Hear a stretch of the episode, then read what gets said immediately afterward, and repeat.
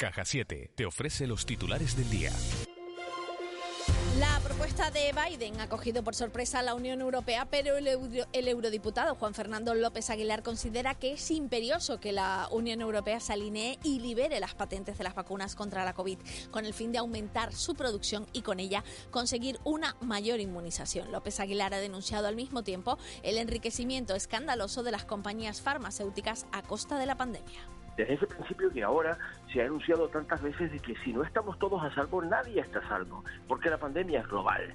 Por tanto, creo que es absolutamente imperioso. La Unión Europea tiene la obligación de alinearse con Biden en los foros de la gobernanza global, entre los cuales la Organización Mundial del Comercio tiene la llave de paso para esta solución, que no será fácil, que va a tomar tiempo, pero que es el camino del futuro sin duda.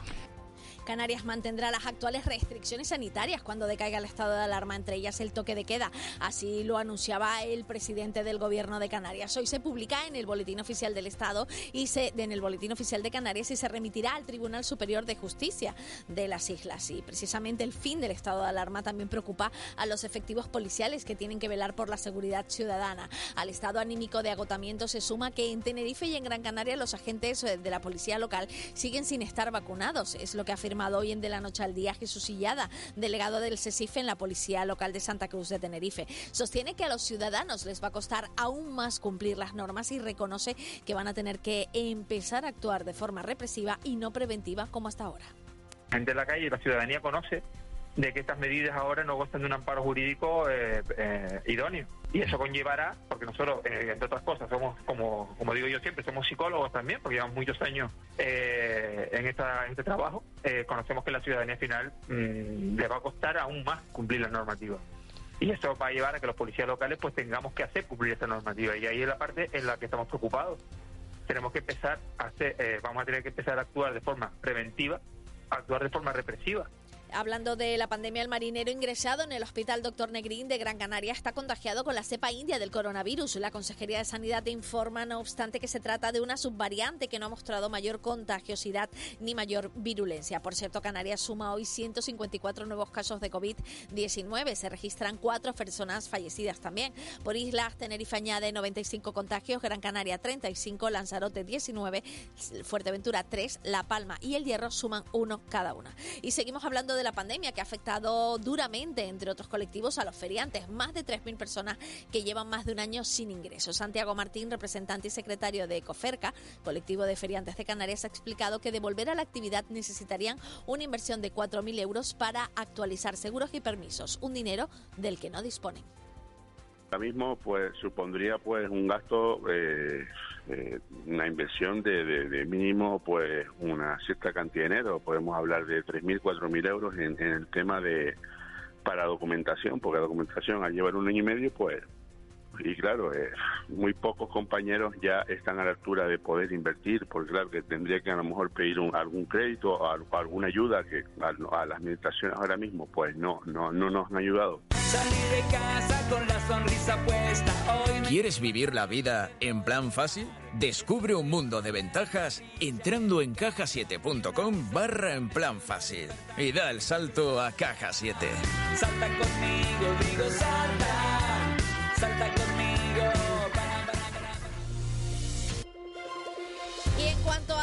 prensa, nos vamos al periódico El Día con el titular Canarias mantiene el toque de queda y las restricciones. La imagen es para la piscina de la Guancha que no moja. En Canarias 7, Canarias mantiene sus restricciones tras el estado de alarma para controlar la pandemia. La imagen es para Guayadeque que restrena el camino de las bestias. En Diario de Avisos investigan un velero que navegó frente al puertito la noche de la desaparición de Ana y Olivia.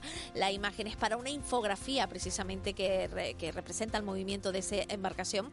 En la provincia Canarias mantiene el toque de queda y reuniones limitadas. La imagen es para Nicolás García, que logra plaza en los Juegos. A nivel nacional, el periódico El País habla de el 4M, que abre la batalla por el poder eh, del PSOE en Madrid y en Andalucía. La imagen es para el conflicto social que se enquista en Colombia. En el periódico El Mundo, Sánchez admite su fracaso, pero no variará el rumbo del gobierno. La imagen es para Susana Díaz, que habla de unas elecciones andaluzas, unas primarias sin empujones y en ABC, la derrota del PSOE tensiona el partido en Andalucía y en Madrid. Susana ajusta cuenta con Pedro.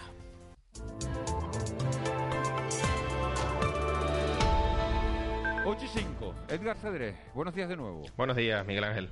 Sol, ¿no? Hoy se ve la, hoy se ve más claridad que los días anteriores. Sí, en principio la nubosidad del alisio ya aparece sobre todo por el norte de las islas de mayor relieve, es poco importante, se sitúa por debajo de los 1.300 metros de altitud.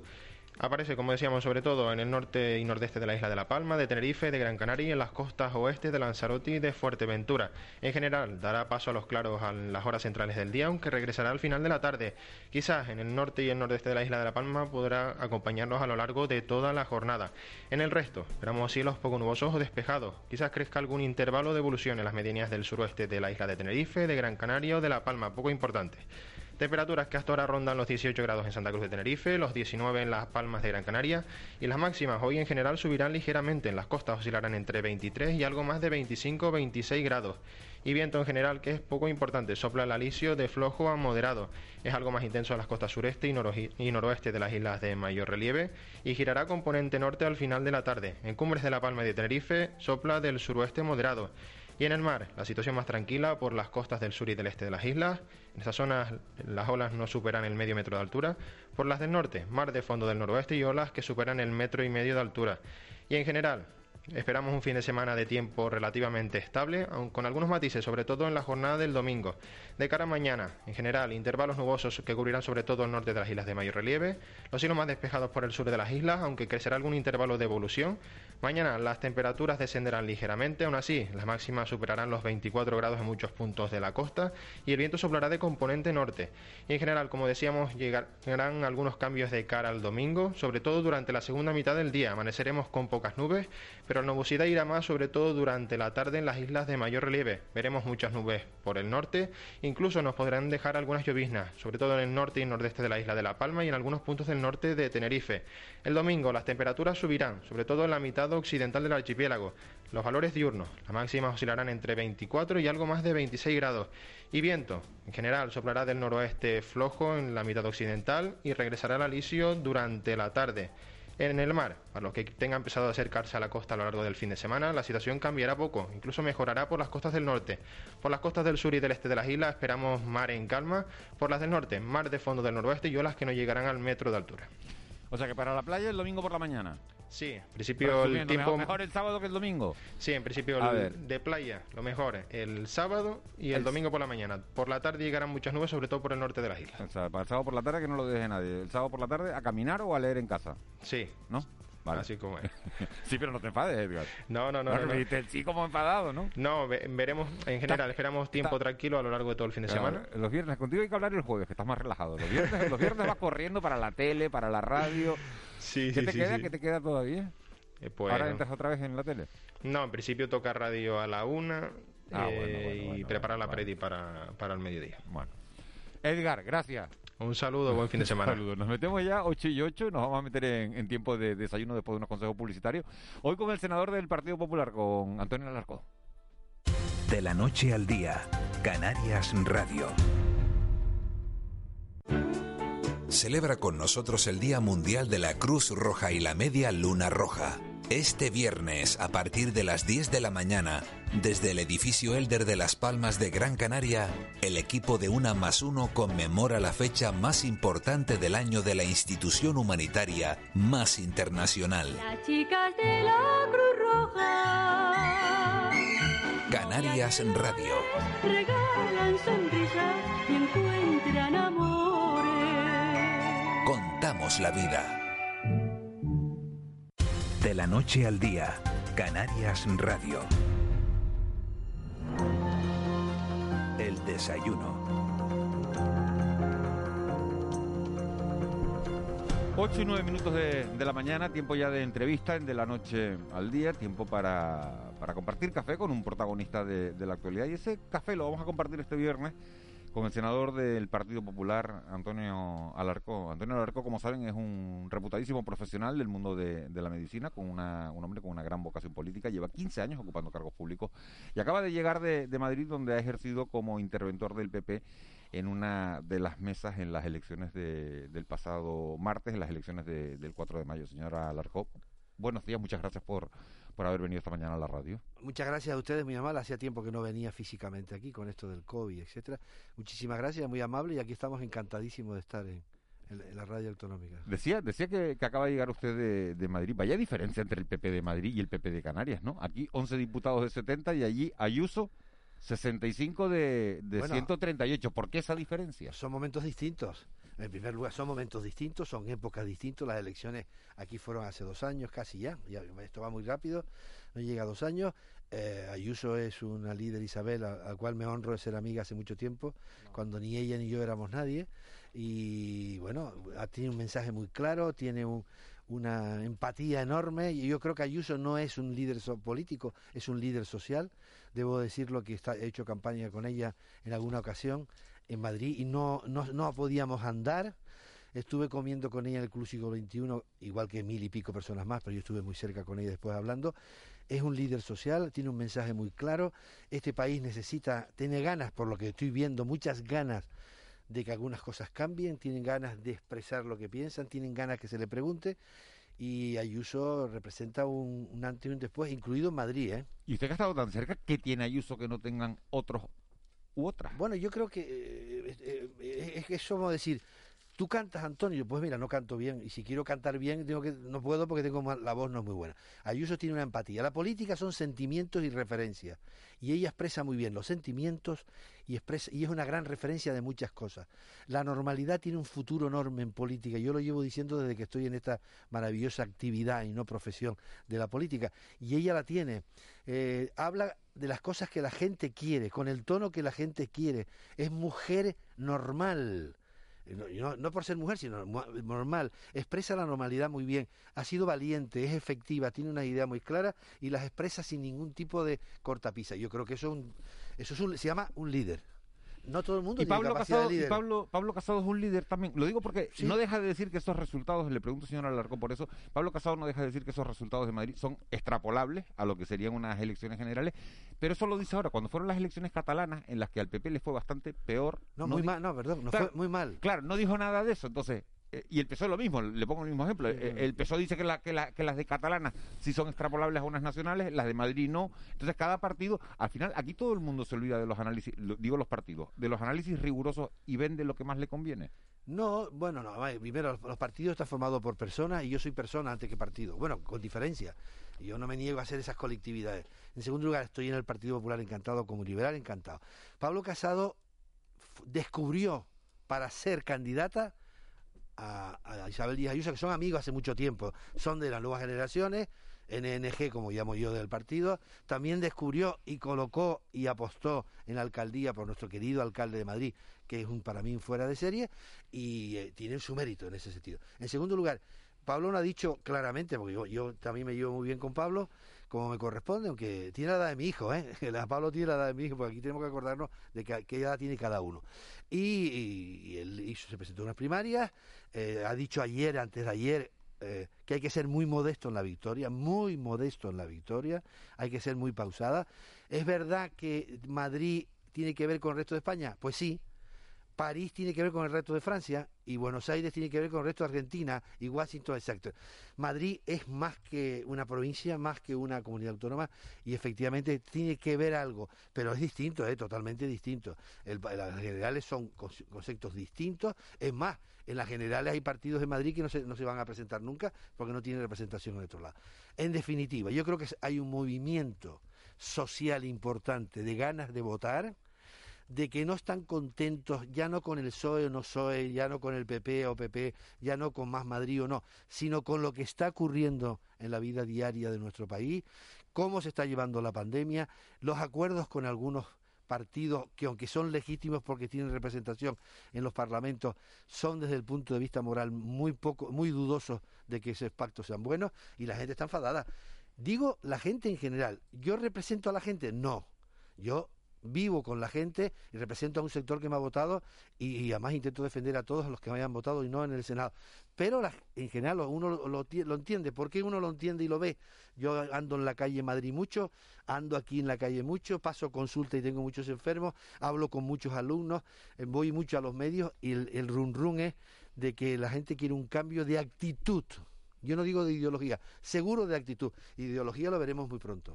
Eh, todo el país, eh, señor Alarco, habla eh, este fin de semana, en las semanas previas de, de la pandemia, de por qué Pedro Sánchez da por finalizado el, el estado de alarma eh, mañana por la noche. ¿Le parece a usted una, una buena decisión o le parece una temeridad? Es una irresponsabilidad. Vamos a ver. La pandemia es un tema científico, no es un tema político. Así de claro lo digo y contundente. No hemos salido nunca de la pandemia, hemos salido con la pandemia, seguimos con la pandemia. No ha habido olas distintas, solamente ha habido picos de la primera ola porque nunca ha acabado la pandemia. Y eso es un dato científico, no es un dato político.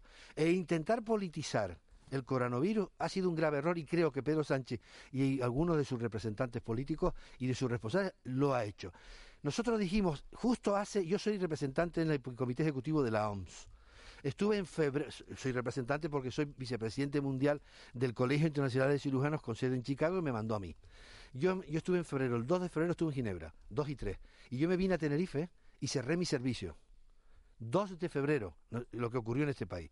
Quiere decir con esto que nosotros dijimos claramente que la legislación ordinaria, que hay cuatro leyes sanitarias importantes, no valía para hacer y restringir la libertad. Y el gobierno actual también lo dijo, por eso se hizo el estado de alarma.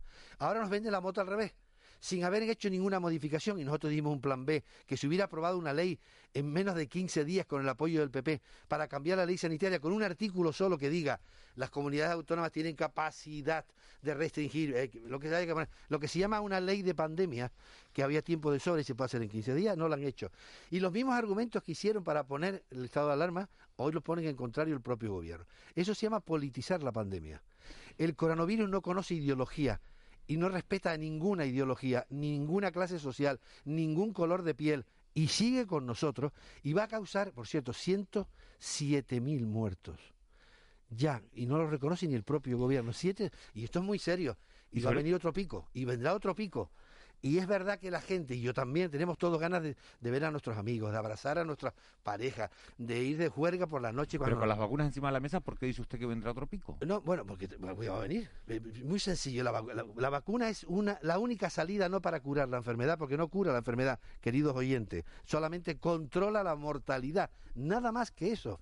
Eh, pues bueno, va a disminuir, ha disminuido. Por esto, la último pico, no la última ola, porque dicen, hablan de olas como si fueran distintas pandemias.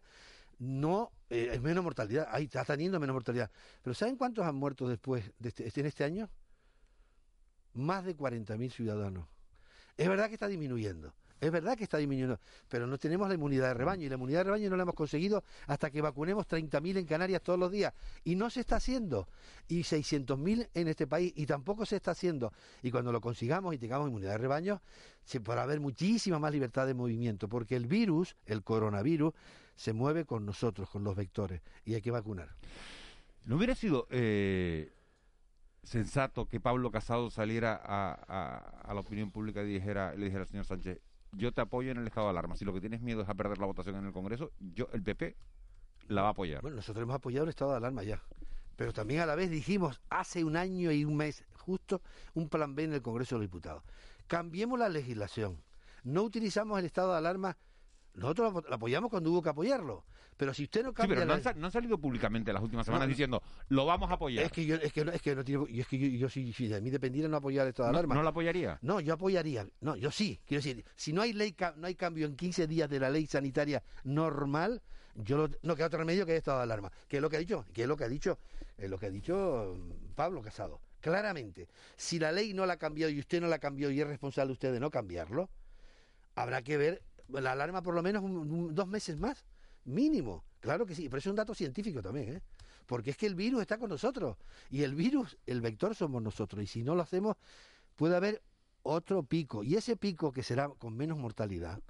Fíjese usted lo que estamos acostumbrados a decir en un medio de comunicación, con menos mortalidad. Todos los días se caen dos aviones, dos aviones a tierra sin ningún, sin ningún superviviente y nos estamos normalizando. El estado de alarma, si no se cambia la legislación, hay que hacerlo. De hecho, ya los jueces y el Supremo ha dicho, oiga, usted no me pase, el- no me pase usted el embolado, que en el decreto que usted ha sacado no tiene sentido que yo legisle algo que tienen que hacer ustedes. Los mismos jueces, el mismo Supremo, y depender de que se controle que Canarias, por ejemplo, que ha perdido, ha pedido que no se quite, no se quite el, el, eh, ¿cómo se Bueno, llama? ha decidido mantener la, la- Eh, yo mantener la movilidad por la noche, la movilidad queda. y, Sí, y- claro, pero eso, eso sin estado de alarma, si un juez no se lo dice, no puede. Bueno, tendrá que, a ver, vamos a ver lo que dice el Tribunal Superior de Justicia de Canarias, ¿no? Sí, claro, pero que someter al Tribunal de Justicia Canaria a todos los días que haya un cambio de esto, los jueces no quieren. Los jueces no quieren porque están utilizando un poder judicial para hacer poder legislativo y no tiene sentido. los jueces ya han dicho que tienen que gobernar los políticos, que ellos están para, para otros Pero bueno, es asuntos. que ese poder legislativo. Le, le voy a dar enseguida la palabra a Juan Manuel Betancourt y Ángeles Arencibia. Le, Hombre. le quiero hacer una, una última pregunta de momento. ¿Qué le ha parecido la propuesta de Biden de liberalizar la- las patentes? ¿Cree que, que puede salir adelante y que la Unión Europea debe apoyarla? Bueno, además es que el tema, es- es- esto no puede haber soluciones fáciles para un tema muy conflictivo. Las patentes son imprescindibles, imprescindibles, es uno de los conceptos claves de la libertad. Ahora bien, en un momento de globalización de una pandemia, yo dije hace ya tres, cuatro meses, tres meses y algo, en los medios de comunicación que era imprescindible llegar a un acuerdo comercial, circunstancial, de una época determinada, para que todas las industrias farmacéuticas fabriquen las dos o tres vacunas que eso no significa romper la patente, significa a llegar a acuerdos comerciales transparentes para que toda la ciudadanía se vacune. Porque no nos vale que Tenerife esté vacunado, querido compañero, no nos vale que España esté vacunada, no nos vale que Europa esté vacunada. Hay que vacunar al mundo entero, porque si no va a haber mutaciones definitivas. Y esas vacunaciones definitivas, mutaciones acabarán cambiando el genoma y la vacuna no servirán. Luego tenemos que vacunar no ya por generosidad al tercer mundo, no, por necesidad imperiosa del sistema. Si no, no nos curaremos y seguiremos igual. Eh, buenos días, eh, senador. Buenos Eh, días, buenos eh, días, ¿qué tal? que- quería volver a la Comunidad de Madrid, que usted ha mencionado, ha, ha- ha- bueno, ha alabado la, la capacidad y la, la personalidad de Isabel Díaz de Ayuso, ¿no? Flamante ganadora de las elecciones. Mm. Pero, sin embargo, la Comunidad de Madrid eh, se mantiene desde hace semanas, eh, bastante tiempo, entre las cuatro comunidades con peores índices en contagios, Sí. en, en fin, en, en los, los peores índices de- del país en, lo que respecta a la quinto, pandemia. está el quinto, sí. Ajá. Y esto se mantiene, ¿no? Bueno, Entonces, eh, pues sí, es que ayer decía el presidente del gobierno de Canarias, si las medidas funcionan porque tenemos buenos datos, vamos a mantenerlas. Las medidas de Madrid no funcionan. no, la medida de Madrid, ¿cómo que no funciona? Son las medidas de Madrid las que están funcionando y están siendo imitadas en todo el país. Pero si- le si puedo los decir que la malos- mascarilla fue de Madrid. Dijeron que no, que Pero, los senador, PCR los datos son malos. No, los datos son malos por una sencilla razón clara. Es la capital.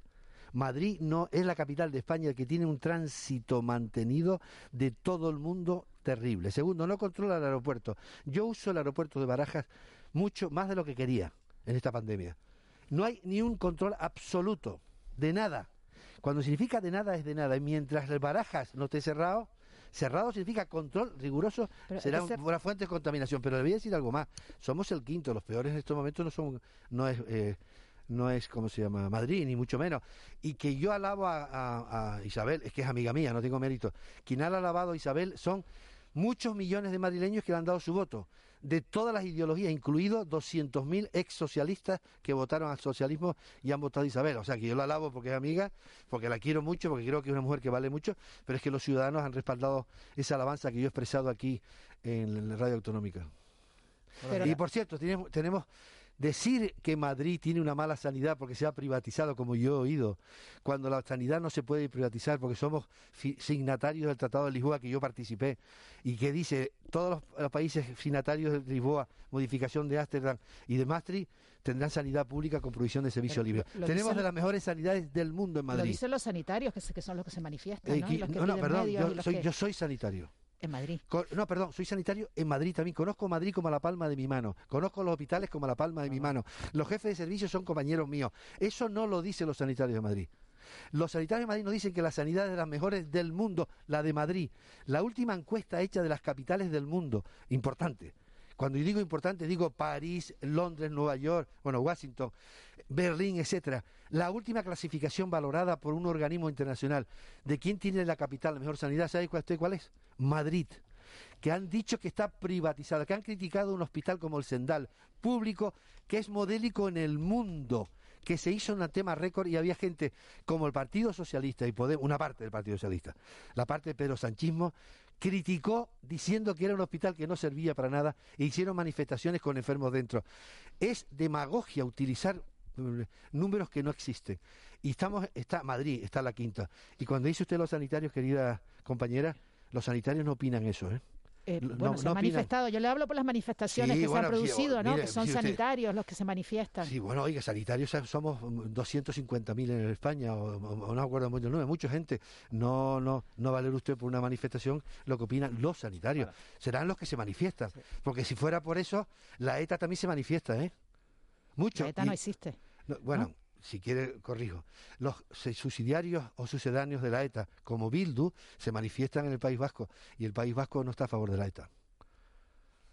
Bueno, señor Alarcón, como estamos, estamos hablando mucho de Madrid, ¿no? Eh, Bueno, en Madrid. eh, yo- sí, bueno, sí, yo no, sé. yo hablo de lo que tal me es así, preguntan. lo podemos traer aquí, tal, ¿eh? tal es así, sí, tal es así que usted dijo, somos los quintos, ¿no? Bueno, usted es canario, o sea que... No, no, perdón. que de yo- pura yo no- cepa, yo no además, soy- porque nos no conocemos, ¿no? Yo no soy canario, soy español. Sí, sí. Bueno, canario también. Y eso- europeo también. Y por eso es español. y- y madrileño también. Sí, sí, las identidades compartidas son una cosa fantástica, en eso estamos de acuerdo usted. No, me estaría bueno que no. A mí cuando me achique el Teide me voy. Sí, y mira que me apasiona el Teide. Exacto, exacto. Eh, pero, por ejemplo, ¿cómo ve usted el panorama ahora por el cual varias las diferentes comunidades autónomas pues pueden un poco acomodar medidas, bueno, que son muy distintas en su Claro, casuística, ¿no? Por ejemplo. Canarias, Canarias no, sé, no sé qué le parecen las medidas que ha tomado el gobierno de Canarias, esa es la primera pregunta, comparadas, por ejemplo, con las de Andalucía, que elimina el, el toque de queda, que va a permitir pues celebraciones de 300 personas en, en interiores, ¿no? Son muy distintas, Sí, ¿no? sí. Unas y otras. Que, ¿cómo, ¿Cómo ve e- este escenario? Y sobre todo, ¿cómo ve las medidas que tomó ayer el gobierno de Canarias, que básicamente son las mismas, simplemente con un amparo jurídico diferente? Bueno, yo creo primero, hay un caos de medidas porque no hay una norma general nacional. Y el coronavirus no se combate con medidas distintas en comunidades distintas, distintas, no tiene sentido. Segundo, es bastante sensato los planteamientos desde el punto de vista sanitario, y de eso entiendo un poco, eh, que se han tomado en Canarias mayoritariamente. ¿eh? Por cierto, menos una que el otro día mantuvieron el nivel 3 porque había un fiesta en Tenerife el, el lunes pasado. No tenía ningún criterio científico, era una, una medida muy discrecional. ¿Qué hay que hacer? Tomar las medidas de evidencia, que es el control clarísimo, primero vacunación y segundo, el control clarísimo del movimiento de los ciudadanos. Eso es lo que- no tiene otra salida. Cuanto más haya intera- interoperatividad entre nosotros, más posibilidades hay. Ya, pero por ejemplo Andalucía, si miramos eso, la, Bueno, que ha aprobado ayer precisamente son Claro. pues mucho más flexibles que las de las islas, pero y esto no será porque Sevilla tiene un color especial, porque el virus eh, Sin es duda, no, no, Y ¿no? las discotecas, ¿no? No, no, no, bueno, no, las discotecas. No, si usted me está dando la, la- me está dando la razón, es que hay que tomar las No, lo estoy medidas. que hay que- preguntando, no, no, sé, ni se la doy ni se la quito. No, no, yo no- bueno, quiero decir, es así. Las medidas debían de ser nacionales. Sí. Como no hay un plan de liderazgo nacional, porque el Ministerio de Sanidad, el Ministerio de Sanidad español, que se debía llamar de la salud, Missing to Do, no solamente no lidera nada, sino al revés lo complica. Fíjese usted una cosa, quien vacuna no es el gobierno, es la comunidad autónoma. Y quien da los datos de la vacunación es el Ministerio de Sanidad. Qué contradicción. Ni se está ni se le espera. Habrá que tomar medidas, como se ha dicho siempre, medidas generales, básicas, científicas en todas las comunidades autónomas. No se ha hecho. Se sigue sin legislar para que se puedan tomar medidas sensatas que no sean los jueces los que lo tengan que tomar. Y en ese sentido, aquí han propuesto, y lo he oído, yo creo que tiene basado en, ¿cómo se llama? En datos, yo creo que claros, que es que eh, eh, el toque de queda se mantenga, me parece bien, no más de seis, me parece bien, porque es un poquito del control de lo que significa eh, el, el intercambio, porque los datos nuestros, señores, están bastante decentes. Ahora bien, está habiendo focos, ¿eh? Está habiendo focos en varias islas que hay que tener mucho cuidado, y se pasa de los cero, de cero a mucho en muy poco tiempo. Pero, senador, ¿no es un poquito contradictorio esto que usted está diciendo, que usted dice que no, no hay un plan nacional con lo que ocurría en los primeros meses de la pandemia, cuando eh, eh, algunas comunidades eh, pues pedían eh, libertad, ¿no? Que, que- que le acusaban al gobierno de Pedro Sánchez de estarles usurpando, ¿no? Sus competencias. Bueno, yo no sé quién ha acusado, yo eso no lo he oído ningún lado de acusarnos. Lo que ocurrió fue que lo que ha dicho muchísimos políticos en comunidades autónomas es que la semana del 14M hubo una bomba biológica de una magnitud enorme que no tenía ningún criterio científico, que no se puede tomar un estado de alarma masivo dos meses tardíos, que esos dos meses tardíos consiguieron que hubiera una mortalidad casi aproximadamente de 20.000 personas evitadas. no, dos semanas serían, dos meses. Do- no, perdón, dos meses. Escuchen una el cosa. estado- el estado de alarma se... se El estado de alarma fue el 14 de marzo. marzo. Y Sí, en- bueno, pero- escuche, y el Pero 30, el 8 de marzo el hubo manifestaciones en España, pero el una semana 30, antes. el Hubo 30, manifestación y el- otras cuantas cosas. el 30 de enero ya teníamos datos objetivos en la OMS que había que cerrar. El 30 de enero, entre enero y marzo, y ¿cuántos meses país, son? y, algún, y algún país aparte de China, estaba cerrado. No, China no, China no se cerró, cerró solamente Wuhan. China, Bueno, bueno, China pues nunca pues cerró. Aparte, aparte de, de- de esas regiones de China. que- Bueno, bueno, China no se ¿Había, sabe algún nada. país, había un país occidental que Sí, estuviera bueno, cerrado? est- estaba Alemania. Alemania no hizo nunca, per- permitió eh, manifestaciones masivas, las suspendió absolutamente Bueno, todas. Y eso fue lo que ocurrió. Y a partir de Pero ahí... no había fútbol en hubo- Alemania, hubo- no había cervecerías, no había. En fin, Bueno, cortaron- Hace, hace más de un año de eso, al senador ya, pero. No, no, bueno, es que es importante. memoria que- tenemos. no, o sea, no, o sea, tengo mucha memoria porque es que lo que yo hago hace un año me puede repercutir en la salud de hoy y de Ya, hecho ya, es así. Y lo que ocurrió fue una bomba biológica que nunca ha habido en el mundo, una bomba biológica Claro. de tal magnitud que se ha expandido de una forma importante y lo que sí se criticó es un estado de alarma permanente durante tres meses y que se dijera en junio, sin ningún dato epidemiológico correcto, que hemos salido más fuerte y que hemos vencido al virus. Y eso es no tener ni idea y eso es utilizar el virus, que es un órgano, un órgano, por cierto, que no se reproduce, sino se replica, Sí. de una forma insensata. Y eso ocurrió, y ocurrió una tercera hora, segunda gravísima y una tercera gravísima. Ni hemos salido más fuertes, ni hemos vencido al virus, y el virus tenemos muchas dificultades para vencerlo. ¿Y usted cree que fue un error el que el Partido Popular no apoyara, eh, como ocurrió casi en los últimos eh, eh, renovaciones del estado de alarma? No, el, el- el- Partido Popular aprobó el estado de alarma cuando tuvo que aprobarlo. Lo aprobó sin ninguna reticencia. Ahora bien, a la vez que dijo eso, dijo, si usted se mantiene en el estado de alarma y no cambia la legislación vigente, no vamos a apoyarle más ese estado de alarma que usted quiere. No es que no quiera controlar el virus el Partido Popular, estaría bueno que no, sino lo que no quiere es que se utilice de forma safia la legislación, porque lo que ha ocurrido en medio del estado de alarma se estudiará en los libros de política en las, en las facultades nuevas que habrá en nuestro país, diciendo cómo es posible que en un estado de alarma se haga lo que se hizo, lo que se, cambiaron el tema de los presos, se hizo 10 o 12 cosas distintas que no tienen que ver. Y eso es lo que dijo el Partido Popular, ¿eh? No dijo otra cosa. Sí al estado de alarma, sí a la modificación de la legislación vigente, apoyaremos, además en 15 días sería apoyado por mayoría absoluta, una ley de pandemia cuando usted quiera, mañana, y si apoyamos la ley de pandemia la vamos a votar, y si hacemos esa ley, la, la alarma no hace falta. Porque en Europa no hay ningún país que tenga estado de alarma, ninguno. Nunca sea, se usó se- el estado excepcional, sino en Italia, porque está modificada Claro, ya la ley. pero se llama diferente. No, no se llama diferente, es la No, legislación normal. no, No, no, no, señor Betancourt. Señor, En Europa, en Europa se ha actualizado la ley normal, No. Que tiene, hombre, oye, bueno, bueno, A ver, usted- en Francia, en Francia, en Francia se, se, se en Francia ha pasado de todos los lados. se- o sea, se llama estado de emergencia. No, eh, en Francia, Se puede llamar Fra- estado de emergencia, estado de excepción, pero No, no es estado de excepción, no es estado de excepción. Llama- ley- Vale, en, en Italia y en Francia se llama estado de emergencia y en España No. se llama estado de alarma. No, estado de alarma es un estado excepcional, donde se cortan las libertades todas.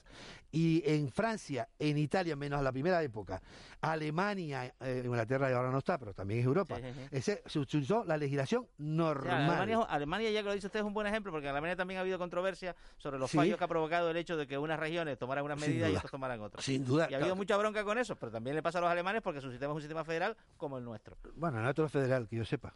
El nuestro es un estado autonómico. Ahora, si es federal, estamos dispuestos a discutirlo en otro programa. Semántica, nuevamente. No, no es semántica, es que eso se llama política. No, no, no, no es semántica. Es un Estado autonómico. Sí, Eh, bueno. Algunos quieren que sea Basado federal, pero el habrá que federal votarlo. ¿eh? alemán. Habrá que votarlo. ¿Eh? Eso habrá que votar en la Constitución y ya veremos si lo hacemos. Alemania ha tenido contradicciones, sí, señor. Y es una pena enorme que se vaya una gran líder, una gran líder, pero grandísima líder eh, europea que es Angela Merkel, que el otro día estuvieron todos los partidos políticos aplaudiéndolo durante siete minutos. Yo no sé cómo se puede aplaudir siete minutos. A mí yo el otro día hice la prueba y se me hincharon las manos al tercer minuto. Usted hizo la prueba aplaudiendo aquí en siete minutos. A Merkel. A Merkel. Y te digo, güey, ¿cómo se está un político o una persona de pie siete minutos y se nos va una líder impresionante que ayer incluido tuvo unos gestos enormes con el tema de las patentes, porque no sé, estaba revestida de una claridad No quiere, enorme Merkel, política. no quiere liberalizar las patentes. No quiere con matices. Es que la patente es como si yo le quiero decir, le quiero quitar a usted la autoridad intelectual de su libro.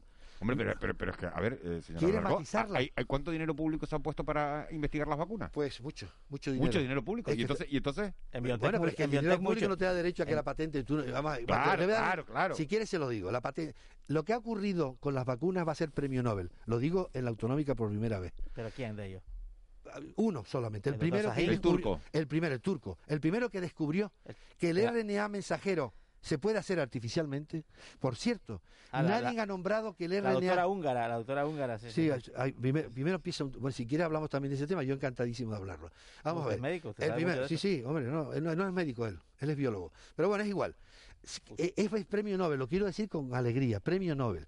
¿Quién descubrió el DNA y el RNA? Un español que nadie ha nombrado, lo he hecho yo solo, que fue premio Nobel de medicina. Que Severo estudió- Ochoa. Severo Ochoa, nadie ha nombrado a Severo Ochoa. Gracias a Severo Ochoa. de ácido re- eh, eh, No, ha sido sí, bueno, sí, sí, el sí. RNA y DNA, que la gente lo entiende. Desóxido ribonucleico y ácido normal. ¿Quién lo descubrió? Severo Ochoa, gracias a un español que descubrió en Nueva York con cuatro perras hace 50 años la vida de nuestra existencia. Clara, ¿dónde está? ¿Quién hizo que el RNA mensajero, que no cambia el genoma nunca y que desaparece inmediatamente, alguien que es premio Nobel, por cierto, que empieza a investigar en Alemania? Y esa, esa posibilidad ha hecho la revolución de lo que significa la lucha contra el, el coronavirus, que por cierto se va a quedar entre nosotros y estará en la cartera de servicio como una enfermedad más, tristemente, entre nosotros. Con una vacuna que habrá que ponerse todos los años. Seguramente. Es que- Todo igual que la complicado, gripe. ¿eh? que, ¿Sabe cuántas gripes ha habido este año, querido No, compañero? Nada, nada. Sí, seis. ¿Están, están Bueno, sí, declaradas? Seis. ¿Sabe cuánto vino el año anterior? 400.000. Claro. ¿Sabes cuántos fallecieron por gripe al 19? ¿Cuánto? Cuatro- casi 5.000. En, en En Europa, España. 400.000. Señores, llegamos casi al final de, Bueno, de la oye, entrevista. esto, ¿Te esto hay que ampliarlo, esto hay que ampliarlo. ¿Eh? Esto, esto- esto hay que ampliarlo, sí. Sí, bueno, es que se está diciendo cosas interesantes. No, no, por supuesto que están, siempre se dicen aquí cosas interesantes. Y la verdad que cuando usted viene, la verdad que le echa, le echa Bueno. pasión y entonces Bueno, eh, le echo- se agradece. No, yo encantadísimo. Le echa cabeza y le echa, le, le echa pasión. Raúl García, buenos días. Ah, Es que me encanta, Antonio, soy fan de él. Antonio, buenos días. ¿Cómo Buenos le va? días, Raúl, tanto tiempo sin verlo físicamente. Pues aquí estoy, en, en Lo cuerpo veo y alma. lo veo bien, lo ¿Me veo ve bien? Sí, sí, muy bien. Me, me alegro porque tiene una pasión que, que no ha perdido. Va, va, me No, encanta no, no, no, no, durante todos los años desde que se vio dedicando Es a la va- política, va- igual. va- va- yo, creo que yo antes no- yo creo que la pasión la tengo de siempre. El día que no pierda, tenga pasión, me, me retiro. Se va usted a otro lado, ¿no? Me Le- voy a, me voy a Le propongo una cosa, a vamos a, relajarnos, vamos a relajarnos un poquito porque lo he notado usted tenso. No, no, no, Venía yo en el coche para llegar aquí a la radio y lo notaba ahí, digo, vamos a... Porque Juanma decía una cosa y apuntillaba, pero luego seguía con la línea, una cruzada... Sí, es amigo de Ayuso, pero de Juanma no lo sé, ¿eh? porque Sí, Juanma hay sí, como yo- medio peleados, ¿eh? No, no, no, No, peleado. esta no, gente no. que, que era amigos Nos también en otro... llevamos años peleándonos, pero nos llevamos muy bien. No, no, Dios me dirá, nos respetamos mucho, yo le tengo mucho cariño. Oiga, mm, a quien le tiene mucha pasión también, amor, a, a todas las cosas que se dedica usted, es también a los animales. Yo quiero que usted cuente la historia su perro. ¿Se acuerda aquella vez el perro? Uy, no me saques ese Venga, tema. porque lo quiero relajar, quiero... Oye, de- debo decir en antena, como no me ven, creo que no me están viendo, sí me están viendo. Alguno no, habrá. No, algunos habrá. Vamos a colgar algunos vídeos en, Vale, en nuestras vale, redes, eso ¿no? sí. Pero no lo estamos Le emitiendo en prometo directo. que pasión no significa que estoy tenso, de verdad. Tengo, tengo en este momento 50 de pulso seguro, con pasión. Como Indurain subiendo el turmalé. No, no, no, no. Tranquilote. Indurain ¿eh? tenía 37. Eso Bueno, era una bestia. Mi perro que se llamaba Toño, y se llama Toño, se llamaba Toño por mí, lo pusieron mis hijas que adoran a los perros, mis hijos, los tengo tres, y me dejaron un día una- un llavero que ponía Toño y digo, ¡ay, qué llavero más bonito! Eran reyes y era un perro que estaba en el garaje chiquitito. Bueno, ese perro era parte de nuestra vida. Eh, no votó porque no lo dejaron, pero fui, iba conmigo siempre a votar. Eh, era querido por mucha gente y un día simplemente se perdió y me ayudó todo el mundo a encontrarlo. Fue una pasada eso, ¿eh? Pero fue una fue pasada. ¿eh? impresionante. Pero después, más triste, en medio proceso electoral me lo encontré muerto en mi casa, en el jardín. Debo decir que estoy seguro que me lo envenenaron. Seguro, pero bueno, no hice- yo no, no hago, no- ni hice ni lo conté en aquel momento. Algunos periodistas eh, que, los conocía me dijeron, oye, qué perro, bueno, se murió y le tengo un cariño enorme y fue terrible, ¿no? De verdad. eh, Ahí lo pasó usted mal, ¿eh? lo paso muy mal. Tocadillo se quedó con eso. Yo creo que eh, eh, los animales es una parte importante de la existencia del hombre. Eh, ya no digo porque comemos o no comemos, sino porque es clave los animales. Yo tengo, siempre he tenido perros siempre que he podido. Y Toño, ahora tengo perra, porque me dejaron una perra, igual que Toño, pero que ¿Cómo se llama la perra? la perra se llama Kika. Yo no pongo los nombres, se los pone mi gente. Mi gente se llaman mis hijos, ¿eh? mis tres hijos.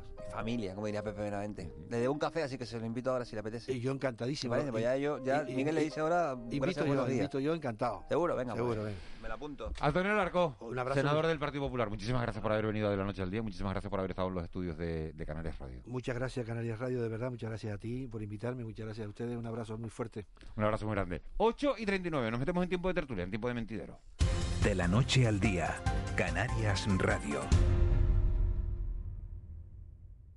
En Cristalam tenemos la solución definitiva para el exceso de calor en edificaciones. Nuestras láminas de control solar 3M para cristal con una reducción térmica de más de un 80% y libres de mantenimiento son eficiencia energética en estado puro, sin obras, sin cambiar los vidrios, en exclusiva en Canarias, solo en Cristalam. Visítanos en cristalam.com.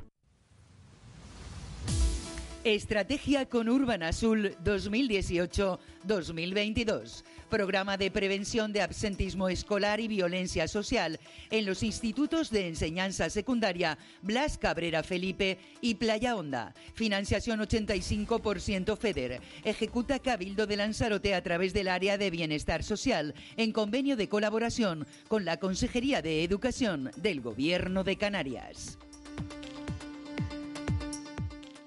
Ha sido un buen día, así que pides una pizza, metes la caja en el contenedor azul y su cartón se transforma en algo nuevo, como una caja de galletas de alguien que ha tenido un buen día, y recicla la caja y su cartón se transforma en algo nuevo, como una caja de galletas. Cuando reciclas, formas parte de un mundo que no deja de girar. Recicla más, mejor, siempre. Gobierno de Canarias y Ecoembes. ¿Habías oído antes algo más crujiente? Seguro que no, porque el pollo crujiente por fuera y jugoso por dentro está en McDonald's. Y ahora puedes probar la nueva American Style Chicken Creamy Parmesan con tomate fresco y cremosa salsa de queso parmesano. Sí, pollo crujiente y jugoso en McDonald's. En Cristalam tenemos la solución definitiva para el exceso de calor en edificaciones. Nuestras láminas de control solar 3M para cristal con una reducción térmica de más de un 80% y libres de mantenimiento son eficiencia energética en estado puro, sin obras, sin cambiar los vidrios, en exclusiva en Canarias, solo en Cristalam. Visítanos en cristalam.com. De la noche al día, Canarias Radio. El mentidero.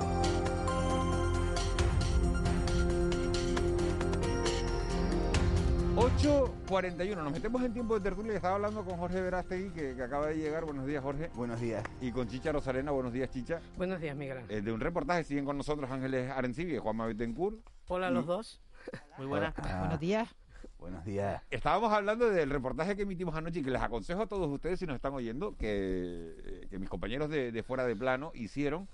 Se llama Dame Veneno y lo pueden lo pueden ver en YouTube, lo pueden ver en la página de la Telecanaria, lo pueden ver y de verdad que se los aconsejo para el fin de semana o lo pueden ver en Movistar también que te aguantan la Fue un sí, sí, como exactamente. siete días Fue un diez días, ¿no? reportaje muy profesional, pero sobre todo te das cuenta, eh, Miguel, Jorge, Juanma y Ángeles, el, el hecho muchas veces, por mucho que nos los digan, nos cuesta asimilar. El que- 90% de las enfermedades salen Sí, de sí, cosas tóxicas que tenemos en el día a día, Chicha. Pero yo, yo te lo digo con sinceridad que el faldón que más me impresionó, que puede parecer una bobería a la gente, fue cuando pusieron que los pimientos y las manzanas normalmente llevan eh, sustancias, eh, digamos, para su conservación o para lo que sea, eh, tóxicas. Y yo dije, madre mía, pimientos y manzanas, con lo que comemos nosotros esas dos cosas, ¿no? Entonces te quedas un poco, pero interesantísimo. La verdad, profesionalmente hablando, me pareció un reportaje muy interesante y sobre todo muy de servicio público. Pues sí, vamos con, con las noticias que están marcando la, la actualidad. El gobierno de Canarias ha decidido mantener el estado de, de alarma. Jorge, eh, el estado de alarma no, perdón, el toque de queda, el control en puertos y aeropuertos y el control en las reuniones, limitar la- las reuniones. Bueno, a mí Lo me que ya, te- lo que ya Sí. teníamos, solo que ahora les hace falta el, el respaldo jurídico del Tribunal Superior de Justicia. Claro, a mí eso me parece bien, ¿no? Porque da la sensación de que está funcionando razonablemente bien, ¿no? Que los índices estos de contagio están bajando y todo eso.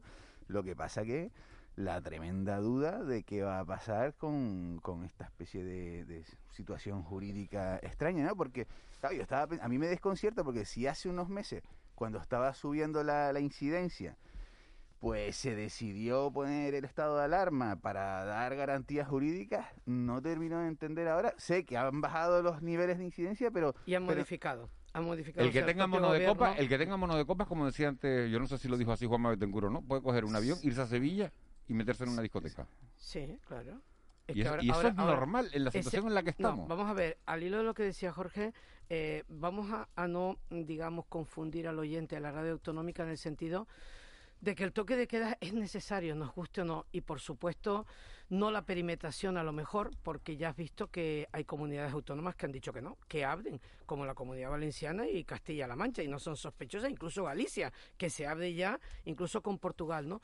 Pero es que hay detalles que tenemos que conservar, porque la gente lo que no puede pensar, no puede pensar, lo recalco, es que a partir del domingo aquí hay barra libre. Al hilo de lo que tú decías, no, no hay barra libre. Tenemos que seguir con unas ciertas normas y yo lo que sí tengo esperanza, y lo voy a decir, es que si hay que recurrir al Tribunal Superior de Justicia de Canarias, actúe en la misma forma que lo ha hecho, Sí, por pero- ejemplo, en Baleares. pero- pero- Eso no- pero no eso se- es una cuestión, no se puede puede garantizar. que sí, puede que no, por supuesto, Juanma, por supuesto. Los jueces no son los mismos. No, no, y No, mi- no, mira y- el País Vasco. y mira el País Vasco. No, la- vamos a ver, y vamos a hace ver, la- unos La, meses- cosa está como está. La cosa ahora mismo está. Baleares ya ha dicho que sí. Va- eh, Cataluña no, no ha dicho nada, pero tiene un informe de la Fiscalía que dice que sí. Y, y Euskadi no ha dicho nada, pero tiene un informe de la Fiscalía que dice que no. Y así está la cosa. Así Así está el marcador. Así Sí, está el sí. marcador ahora En. Euskadi fue la, el- el- 1-0 acordémonos y un del tiro al- episodio del episodio con el juez que dijo que un Claro, que- epidemiólogo Que, su- que suspendió, que suspendió el cierre de la restauración. Además que abrió- fue, que fue de reabrió los entrada. bares. Sí. El problema, Ángeles, es que fue de entrada y como que le dio alas a otros tribunales superiores de hacer lo mismo. A mí la noticia en las últimas horas de que el de Baleares ha acompañado, vamos a decirlo así, el Tribunal Superior a las decisiones del Gobierno de Baleares me crean esperanza y espero que aquí en Canarias se tengan dos dedos de frente. La Hay Fiscalía cosas, del Miguel- País Vasco dice lo justo lo contrario. Sí, sí, Claro, es claro, que claro, lo estábamos diciendo, sí. Claro, es que hace unos meses hubo algunas resoluciones judiciales en contra de algunas medidas que se tomaron en ese momento Claro. y se decía que si no era con un estado de alarma no se podían limitar determinados derechos fundamentales. O sea, Bueno, ¿qué, eso qué- va a ser qué una- eso- demonios eso ha va a ser una cambiado? ¿Qué demonios ha final- cambiado ahora? No, El problema, usted- el, problema, el problema fundamental, bueno, hay muchos problemas fundamentales, ¿no? pero eh, yo creo el problema es el mensaje tan confuso que se está dando a la ciudadanía, porque cuando las cosas estaban más claras y, y era más, estábamos en estado de alarma y estaba claro las cosas que se podían y no se podían. Ahora que se está generando esta, esta multitud de, de- de noticias contradictorias y de bueno situaciones que ustedes están apuntando, ¿no? Que puede eh, haber una decisión en un tribunal y otra en otra, aunque después el, el Tribunal Supremo sea el que unifique doctrina y el que decida, el que tenga la última palabra, el mensaje que nos están dando es un mensaje muy confuso. ¿Sabes por qué, entonces, eh, Ángeles? eh, eh, Porque no hay una política de en contra, ¿no? comunicación buena, clara, diáfana. Cuando se le explica a la población que dentro de la población hay gente de todos los niveles de conocimiento, cuando tú le explicas a la población, y estoy hablando de toda España, no solo de Canarias, una cosa que es delicada y que nos atañe a todos, tú tienes que ser breve, conciso y llegar a la población. Pero lo que no podemos hacer es estar como la yenca, un pasito Bueno, para adelante, un pasito para atrás, un pasito la la yenca viene de, la de la, de la propia del- de la propia pandemia, Se ¿no? está dando por hecho, se está hablando que, que, que el sábado a medianoche eh, lo- los ciudadanos van a decir ya no hay estado alarma, ya se puede hacer lo que quiera, aun siendo conocedores de que hay una normativa autonómica que sigue regulando lo mismo, lo que pasa es que la percha es diferente y yo no eso no lo tengo tan claro personalmente, no creo que que los ciudadanos vayan presentando recursos de amparo así a los policías locales cuando les digan algo. De hecho, hay, hay, hay, hay una situación que generó mucha controversia hace una semana, que es el control un poco de las personas que en interiores eh, de establecimientos en nivel 1 o 2 eh, van a almorzar o cenar. O sea, ¿Ustedes no a han no estado ustedes en interiores? ¿Les piden Sí, ese sí, régimen y, anoche, les y- y les So- piden- y si les vas piden a los datos? almorzar o Sí, cenar. sí, a mí me lo Si vas a almorzar o cenar, si vas Sí, a desayunar, tomarte Correcto, correcto. Vale, ese- Juanma tiene razón. ese- y esa medida que, que, oh, que levantó un poquito de polvo al final lo que están diciendo los establecimientos es que se están encontrando con la colaboración de los ciudadanos. Sí, mira, yo ayer entré en una panadería que tiene también una zona para desayunar, entré a comprar un pan y, y- y al lado de la caja había un folio eh, hecho con unas casillas a bolígrafo y ahí los nombres de la gente. El, el, Bueno, eso es el muy regular- WhatsApp. muy regular no es eso, no, porque te no, enteras. muy Te- cas- te- no, claro, no, claro, no, no, que tener casero, custodiado, casero, pero tiene no, que tener no había ninguna, pero el que la- propietario. no, lo que quiero decir es que eh, con total naturalidad, y digo, ¿esto qué es? Para apuntarse a los que, desa- los, sí, los que desayunan aquí, los dejamos aquí No, apuntados. pero el desayuno no, no hay que apuntarse. No, Pues ahí, No, pues en este Pues sitio mal hecho, mal hecho, se están apuntando. Pero es un poco irregular, pues entonces yo me veo ahí, si veo la hoja Yo con lo los nombres, digo, Ángeles a tu Arencibia, pregunta, que estaba aquí. Yo al- lo viví al- anoche, yo puse exclusivamente el nombre de mi marido, me dijo el camarero que nos conoce, no es necesario. Porque fuiste con tu marido, pero si vas con otro, lo no, pones. Ah, bueno, pues lo tengo que poner o me pongo yo, claro. O pones el nombre de tu marido. Hoy No, está, pues suel- tampoco- hoy está sueltito, se nota que es viernes. Sí, sí, Así porque que he dormido tres es horas cuando, es verdad- cuando duerme tres horas me suelto. Sí, es verdad. No, no, claro, es verdad. Es que a ti la, la madrugada del jueves al viernes es muy dura, ¿no?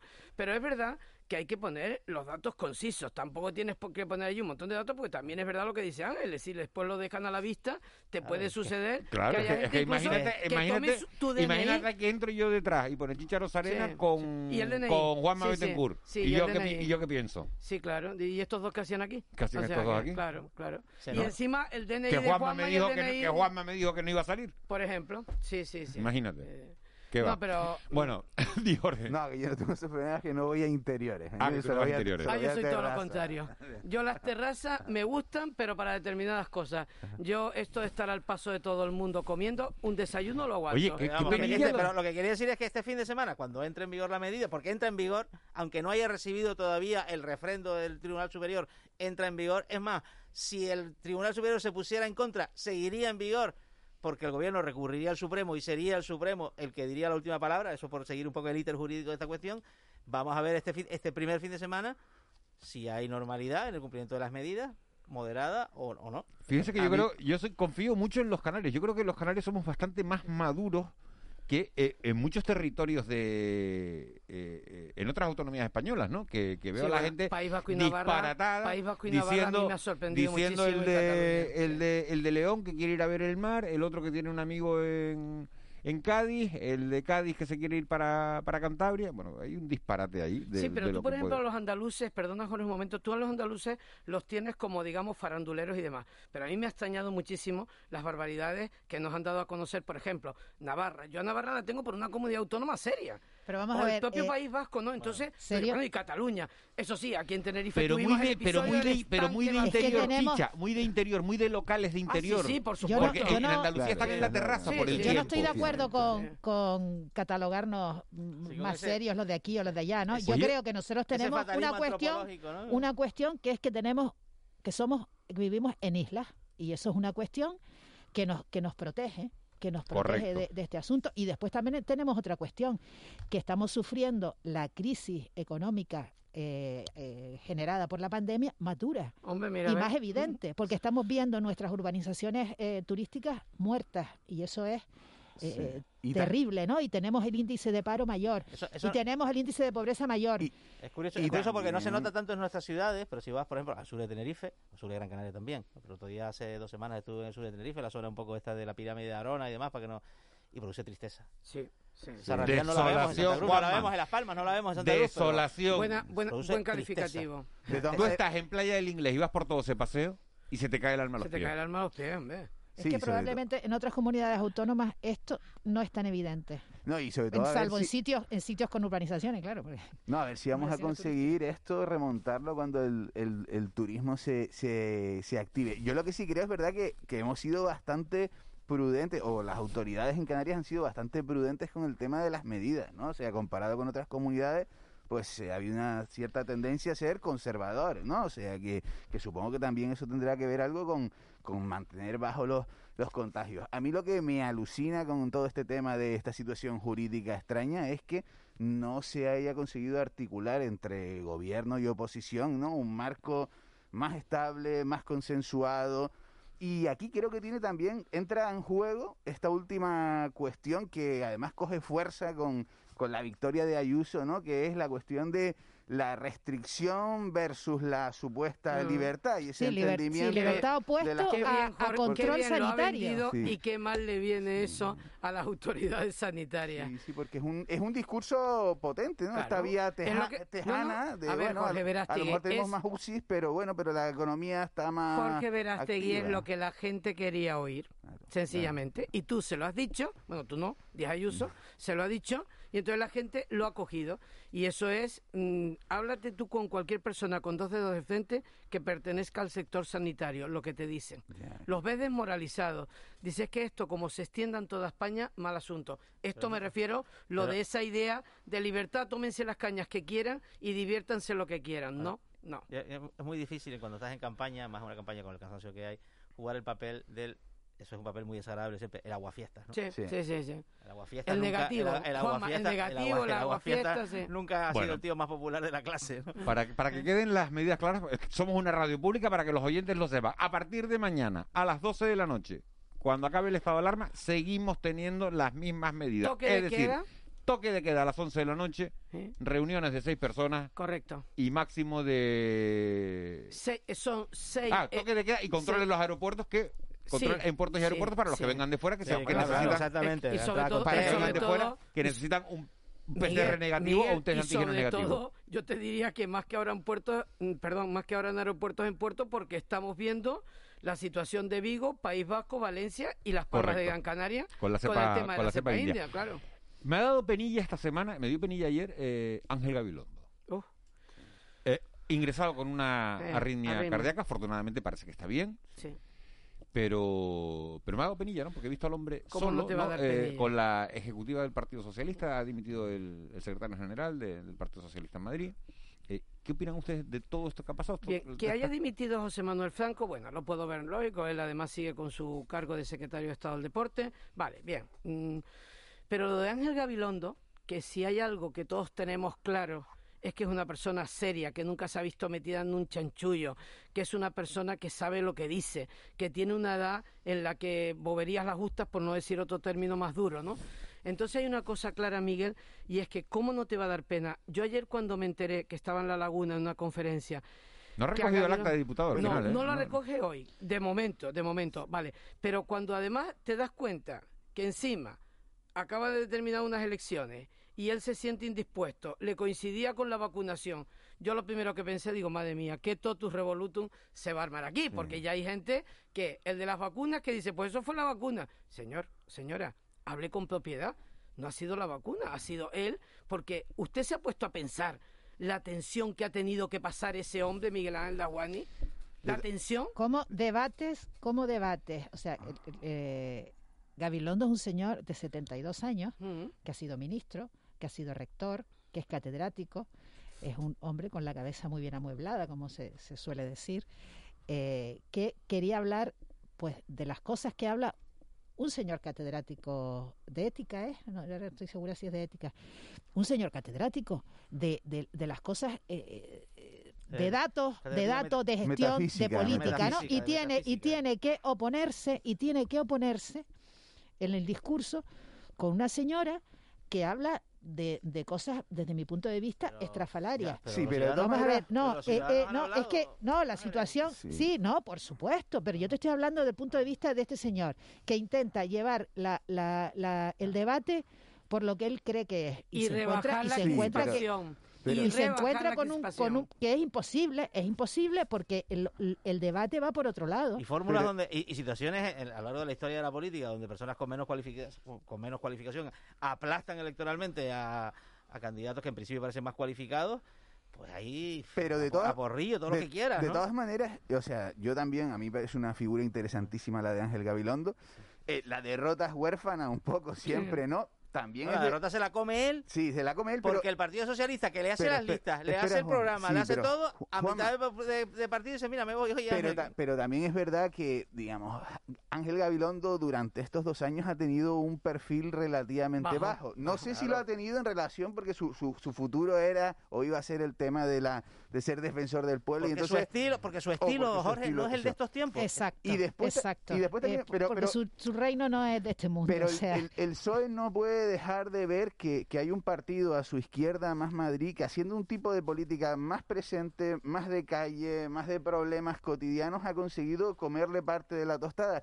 Y el PSOE en Madrid tiene que tener un discurso de Madrid, ¿me entiendes? No puede vivir de las inercias pero de también un es la forma- estatal. perdón, el perdón, PSOE, la el PSOE, forma. el PSOE, perdón, en esta campaña, en la segunda mitad se dejó llevar por la dialéctica de Pablo Sí, Iglesias. sí, sí. El PSOE Pero no tiene... el- es también la actitud, la forma de, eh, la forma de hablar, Sí. la forma de expresarse, la forma de moverse, es un hombre pausado, no tiene nada que ver. o Sí, sea, pero esa forma eh, hace dos años le dio 37 diputados, o sea que me refiero... Pero los mm, tiempos han cambiado mucho pero en dos años. en otra, en Bueno. otra coyuntura, ¿no? Sí, pero, yo- o sea, es verdad, pero que yo tengo la sensación de que también esto demuestra de que, que, que la política es una cuestión de trabajárselo día a día. Yo creo Totalmente. que más Madrid el número Mira. dos, el demuestra número dos de Más eso. Hay Madrid, que que, es un tío extraordinario. Jorge, dice una o un oyente, dice Díaz Ayuso no pierde el tiempo sobre la marcha, ha ido a ver a Gabilondo al hospital. Ya, ya, ya. No, no, y además sí, tiene, que, tiene que ser, tiene que ser. El número dos de Más Madrid, de Mónica García, Iván Redondo, no, coincide- Iván Redondo no ha ido, Es ¿verdad? que, es que- regalo. es que eso te iba a preguntar, Coincide- Pedro Sánchez sí, ha ido. Coincide Ah. con lo que acaba de decir Jorge Verástegui. Tú te labras en la oposición, en este caso en los dos años, Jorge, lo que luego recoge, que nadie se piense que a última hora tú puedes, a Díaz Ayuso le ha funcionado Dice- la campaña para ganar todavía más votos y Gabilondo por su manera de ser no, pero es verdad que estuvo muy apagado los dos Dice, años. dice un oyente, dice, Miguel Ángel, como diría el mago, ¿en todavía piensa alguien que los políticos están preocupados por los ciudadanos? Y bueno, pero... Pues no, vamos a- no- no vamos a quedar con Pues el la en todavía sí. Sí, piensa, sí, sí. piensa encanta- Ojalá que sí. Ojalá que que sí. sí. Chicha Rosarena, muchas gracias. Gracias a ti, Miguel. Beso grande. Jorge Verasti. Un placer. Un placer, gracias. como siempre. Juanma, Ángeles, fuerte, a disfrutar fin de del fin de semana. fin Vengan con las pilas cargadas el lunes. Lo que Que se lo pueda. pasen bien. Les dejamos con Víctor Hugo Pérez, las noticias a las 9 y después volvemos con Alicia Suárez.